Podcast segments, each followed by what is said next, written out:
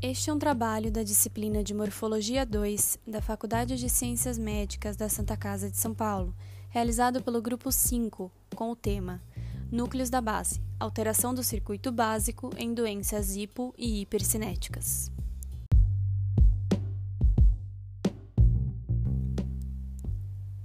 Os núcleos da base são um conjunto de núcleos subcorticais localizados profundamente à substância cinzenta do córtex estão envolvidos diretamente com o sistema motor, através de uma função moduladora dos movimentos, participando de processos de planejamento e controle dos movimentos. São eles: claustrum, corpo amidaloide, núcleo accumbens, núcleo basal de Meynert, núcleo caudado, putamen e globo pálido. Juntos, os três últimos constituem o corpo estriado. Há também núcleos relacionados aos núcleos da base. São eles: substância negra, localizada no mesencéfalo, e núcleo subtalâmico, localizado no subtálamo.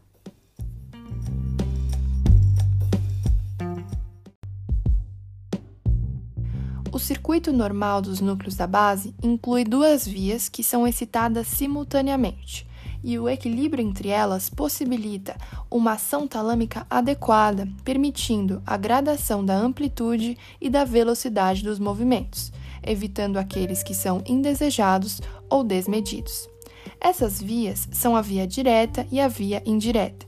A via direta é excitatória do córtex motor, enquanto a via indireta é inibitória do córtex motor. A via direta se inicia em áreas difusas do córtex cerebral, que excitam o neoestriado ou putamen através do glutamato. O putamen inibe o pálido medial através de GABA, e como o pálido medial ele é um inibidor do tálamo por meio do GABA, neste caso, o tálamo fica desinibido e, portanto, estimula através de glutamato áreas motoras do córtex cerebral para a realização do movimento. Simultaneamente, temos a ativação da via indireta, em que áreas difusas do córtex cerebral excitam o putamen através de glutamato.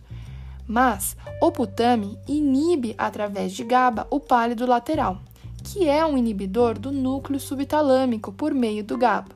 Portanto, neste caso, o núcleo subtalâmico fica desinibido, excitando o pálido medial através de glutamato. O pálido medial, por sua vez, inibe o tálamo através de GABA, e assim o tálamo inibido não excita as áreas motoras do córtex cerebral.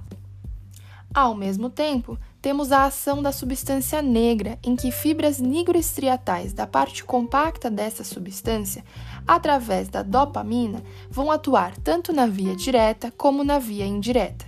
Na via direta, excita-se o putamen por meio de um receptor D1 que é excitatório. Já na via indireta, inibe-se o putamen por meio de um receptor D2 que é inibitório. Logo, a ação da dopamina é sempre pró-movimento, pois irá excitar a via direta e inibir a via indireta. Assim, conclui-se que ambas as vias são excitadas simultaneamente e possibilitam um equilíbrio da amplitude e da velocidade dos movimentos. Agora a gente vai falar um pouco sobre as alterações no circuito normal, começando pelas doenças hipocinéticas, que são aquelas em que há uma diminuição dos movimentos, como por exemplo a doença de Parkinson. A doença de Parkinson ela é o principal transtorno hipocinético relacionado aos núcleos da base. Ela se caracteriza por alteração postural, marcha alterada, dificuldade de se iniciar a marcha, perda de expressão facial, resultando na chamada máscara parkinsoniana, tremor de repouso, dificuldade de realizar movimentos finos e delicados e micrografia.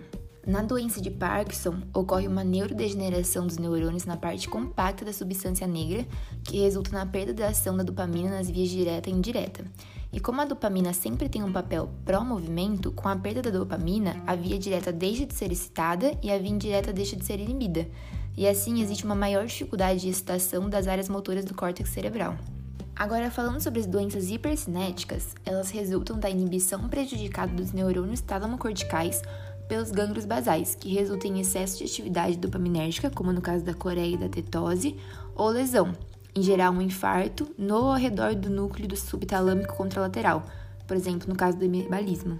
A coreia consiste em movimento involuntário não rítmico, espasmódico, rápido e não suprimível, principalmente de músculos distais e face. Tem como principal causa a doença degenerativa chamada Síndrome de Huntington. Já a tetose ou coreia lenta são movimentos não rítmicos, lentos e de contorção, predominantemente em músculos distais. Por fim, o hemibalismo é um movimento unilateral, rápido, não rítmico e não suprimível de arremesso descontrolado com braço ou perna proximal.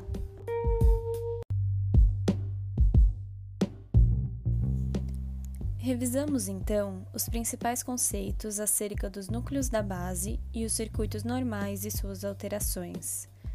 Esperamos que tenha sido proveitoso a todos. Obrigada pela atenção.